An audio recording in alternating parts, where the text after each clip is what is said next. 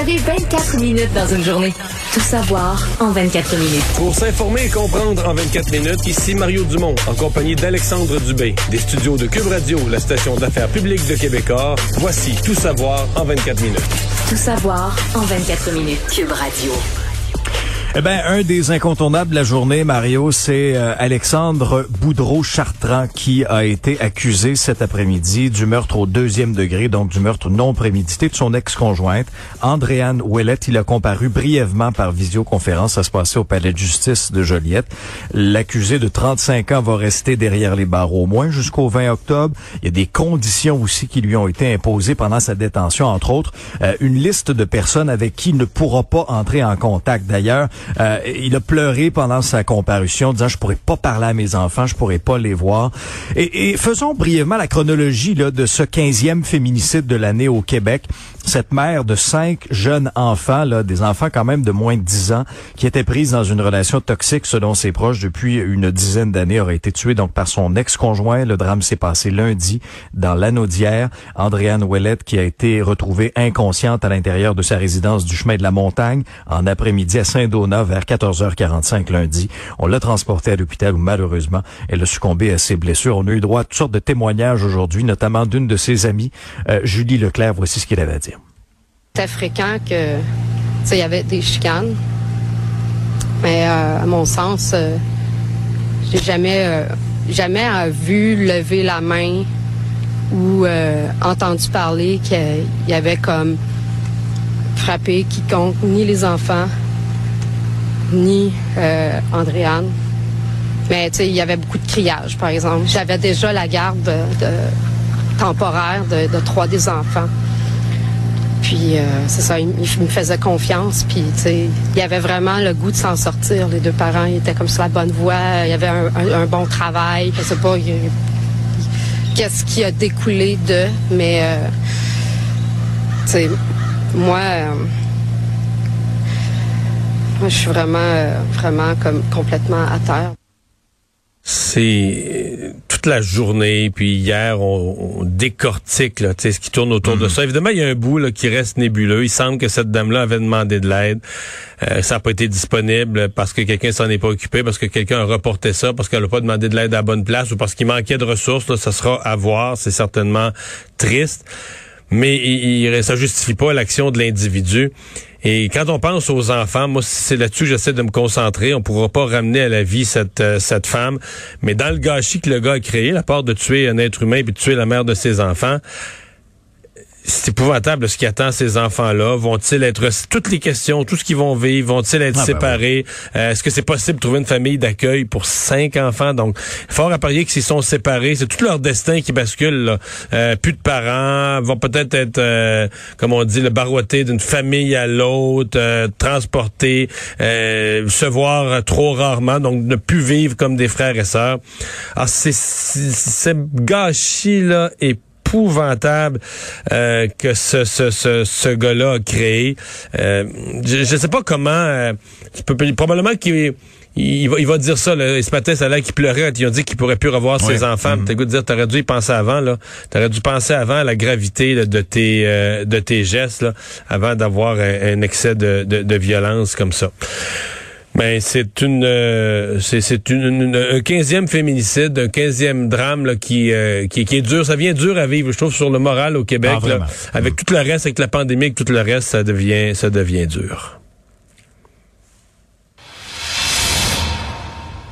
Sur la scène politique, euh, plusieurs choses, Mario, euh, aujourd'hui. D'abord, euh, François Legault, lui, va se rendre en Écosse lors de la conférence de Glasgow sur les changements climatiques, la COP 26. Euh, C'est prévu à la fin du mois pour faire valoir, fin du mois d'octobre, pour faire valoir le potentiel du Québec en matière d'énergie verte. Il devait, en fait, Souviens-toi qu'en 2019, il avait brillé par son absence lors de l'édition précédente du sommet, c'était la COP 25 à Madrid. Il avait promis d'y aller l'année suivante, mais bon, il y avait eu la pandémie, Il y en a on pas eu. connaît la suite, il y en a pas eu. Et, et- et disons que ça arrive à point quand même pour M. Legault, euh, Mario, qui va pouvoir mousser son entente historique le conclue au cours des derniers jours pour approvisionner la ville de New York. Oui, tout à fait. Tout à fait. Et, et autres opportunités pour le Québec. Euh, Bon, on sait déjà que l'opposition, dans les jours qui vont précéder, l'opposition va y dire à tous les jours que euh, son troisième lien est incompatible. Mais ça, c'est une question de, philosophie. Je veux dire, euh, François Legault ne nie pas les changements climatiques. Il y a une politique là-dessus.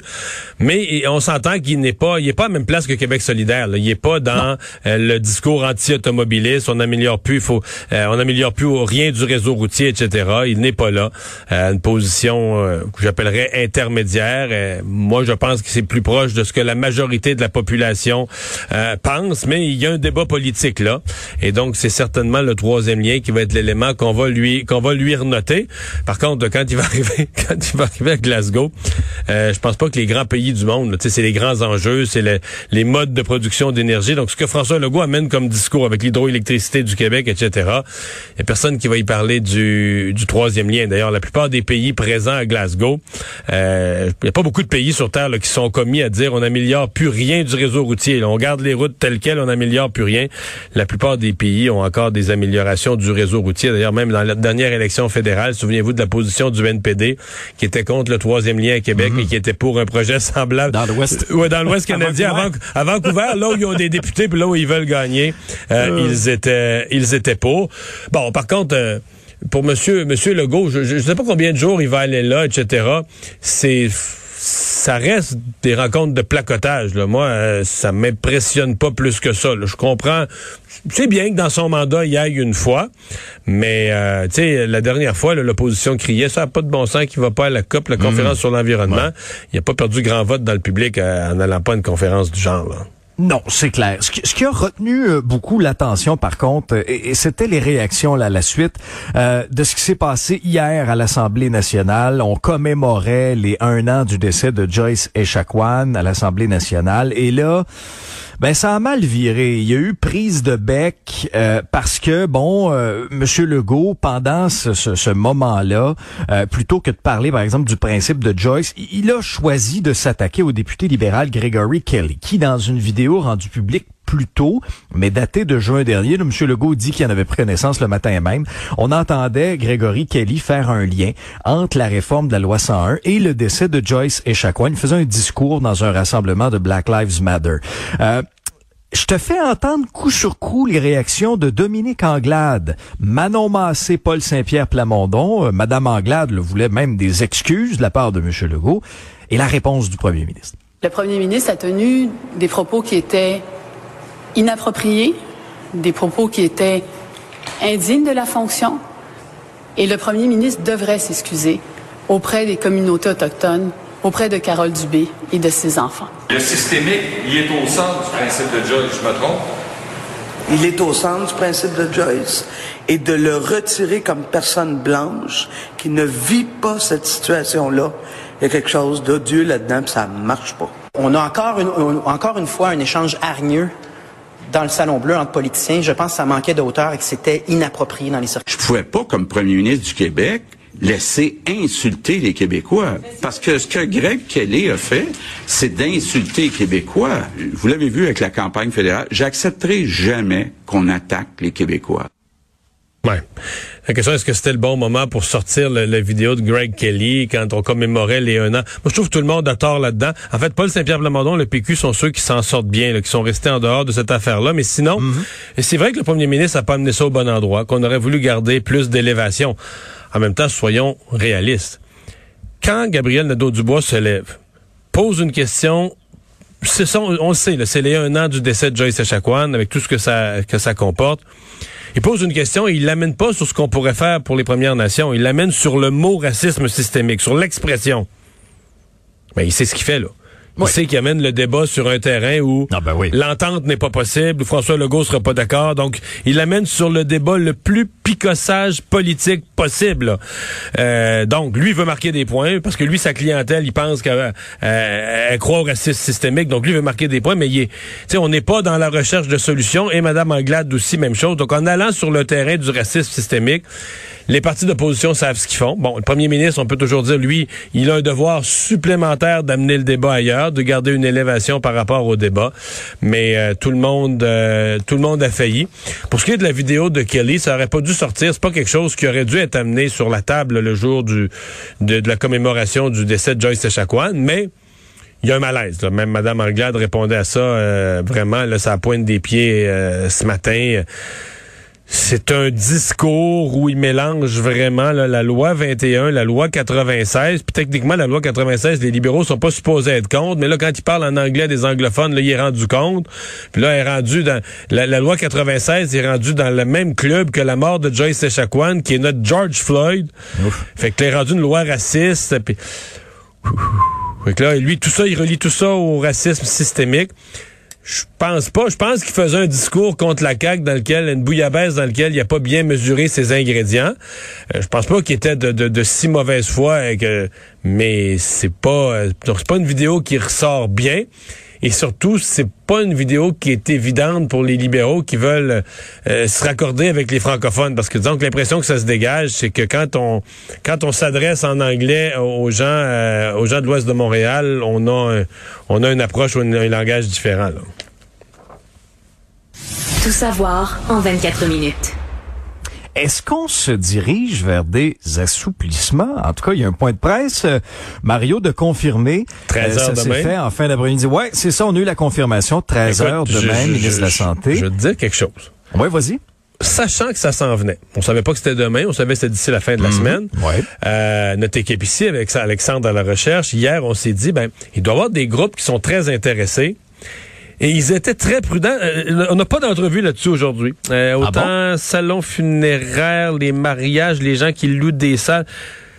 Ça m'a donné l'impression qu'il y avait des gens parmi ceux-là qui étaient déjà en discussion avec le gouvernement. Oui. Tu sais, quand des... C'est louche d'habitude, ça, quand ils parlent Quand- pas. C'est ça, quand les gens se sentent oubliés, ils se disent, ah ben tabarouette, Mario Dumont veut me parler à la Là, radio.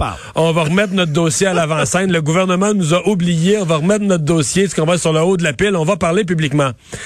Quand tout le monde, moi, ça m'indiquait que ouais, eux autres, ils ont eu des discussions avec le gouvernement, ils ont espoir d'une annonce à court terme. Donc, j'ai hâte de voir, mais je pense que ça va toucher, que ça risque de toucher Ouais. le genre de rassemblements qui seront permis, euh, et complétons ma phrase, le genre de rassemblements qui seront permis pour les personnes vaccinées. Doublement vacciné. Ouais, ouais, Ben oui, ouais, c'est clair, c'est clair. Parce que bon, Christian Dubé sera là, la ministre de la Culture Nathalie Roy, le Doc Arruda aussi. Euh, donc, on peut y aller avec des événements culturels, salles de spectacle. On élargira peut-être aussi, on verra bien là, la capacité d'accueil dans les amphithéâtres comme le Centre Bell. Ça avait été réclamé. En tout cas, une chose est sûre, on sentait que ça s'en venait. Mais j'aime ta lecture, j'aime ta lecture du jeu. Euh, pour faire pour faire un parallèle avec le hockey. Jetons un œil sur le bilan Covid d'ailleurs, Oui. Mario. Euh, 594 cas aujourd'hui. Sept décès supplémentaires quand même, malheureusement. Euh, là où c'est peut-être un peu plus encourageant, c'est au niveau des hospitalisations. Le voyant est au vert.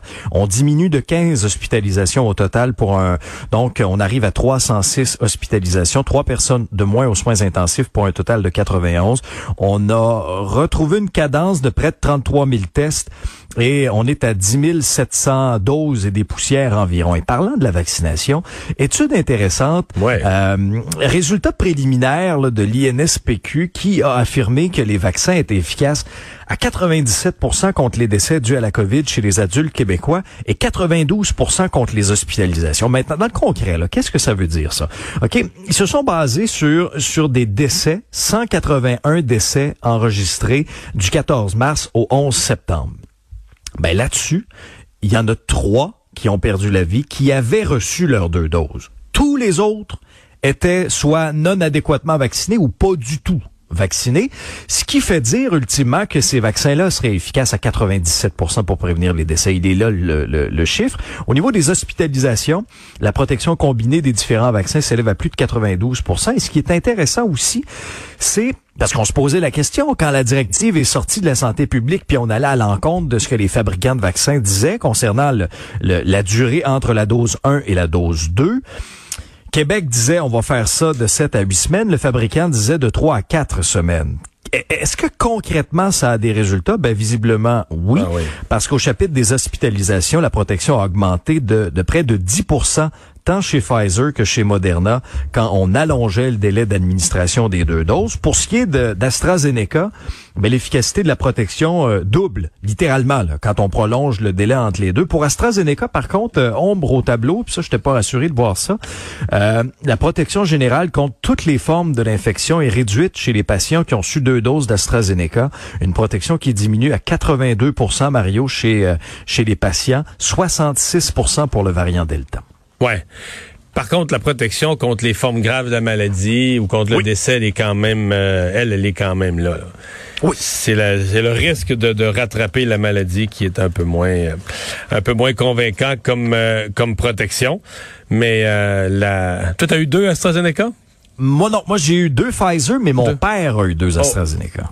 Moi j'ai eu, Astra... moi, eu Astra... ah, ouais, moi j'ai eu AstraZeneca, mais la deuxième. Non, la deuxième dose, je suis allé au sans rendez-vous du, euh, du, Palais des Congrès. On m'a donné le choix. Et là, on avait eu une littérature quand même assez d'aplomb qui disait que la hmm. combinaison AstraZeneca avec un avec un ARN messager, le Pfizer Moderna en deuxième dose était excellente. moi, j'avais j'avais lu les rapports britanniques là-dessus, donc je suis allé avec Pfizer. Donc j'ai une combinaison Astra. Astra Pfizer. Fait que t'es blindé, Mario. T'es blindé. Parce que cette quatrième vague-là, ultimement, bon, c'est chez les, les, les, adultes non vaccinés, mais chez les jeunes aussi qui, pour l'instant, ne peuvent pas le faire. Et quand on, on, regarde les chiffres, en tout cas dans le journal ce matin, dernier bilan, là, on recensait 256 éclosions dans les milieux scolaires. C'est beaucoup plus qu'en, c'est un petit peu plus qu'en milieu de travail. Et, et, ces éclosions-là se retrouvent à près de 90 dans des écoles primaires. Il y a ah, le tableau euh, le tableau euh, est, renversant sur l'efficacité de la vaccination là, mhm. parce que dans les écoles secondaires, les jeunes ont au moins autant, sinon encore plus de contacts. Et il y a à peine une vingtaine d'éclosions. Les cégeps, les universités, presque rien.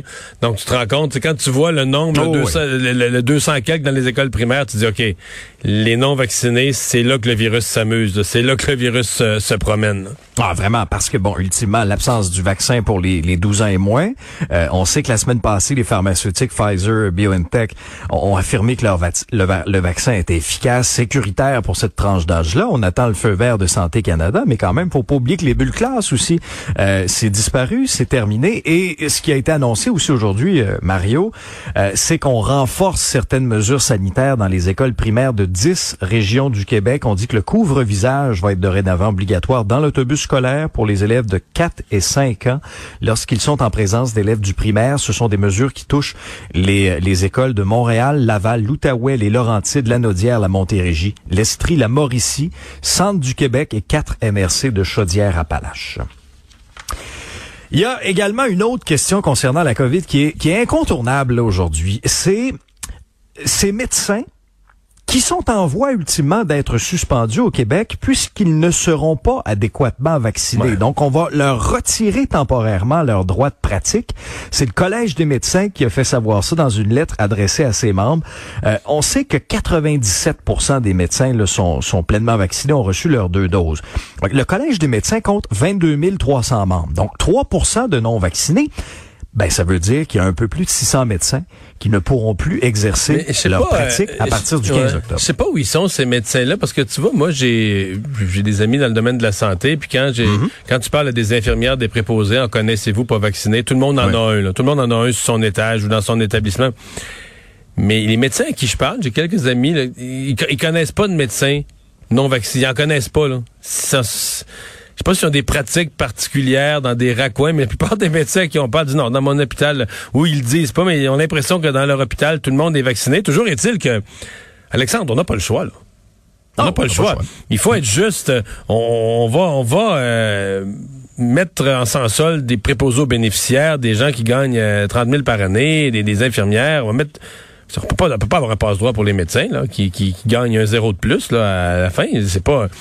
Ils, doivent appliquer la même règle. Et donc, euh, pour moi, il n'y a pas de doute. Le Collège des médecins se tient debout, fait ce qu'il doit faire. aussi triste pour des médecins que pour des infirmières ou d'autres qui par entêtement à se faire vacciner vont, vont, vont, devoir cesser de faire leur travail. Mais aussi triste que ce soit, on peut pas le faire pour les uns et pas le faire pour les autres. Donc, euh, moi, ce que, ce que j'ai vu du Collège des médecins, c'est justice, cohérence, tout simplement. Puis, euh, ça peut pas être autrement.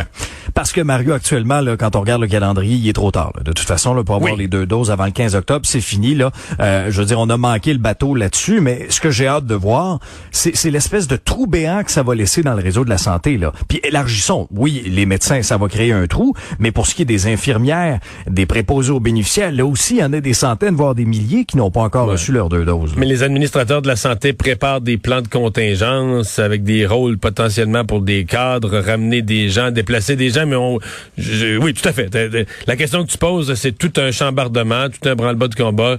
Le 15, il y a aucun, aucun doute là-dessus. En même temps, tu parles je pense que j'ai posé la question, là, je sais plus à combien d'experts de santé, de santé hmm. publique, des médecins, d'autres, tous disent, on n'a pas le choix.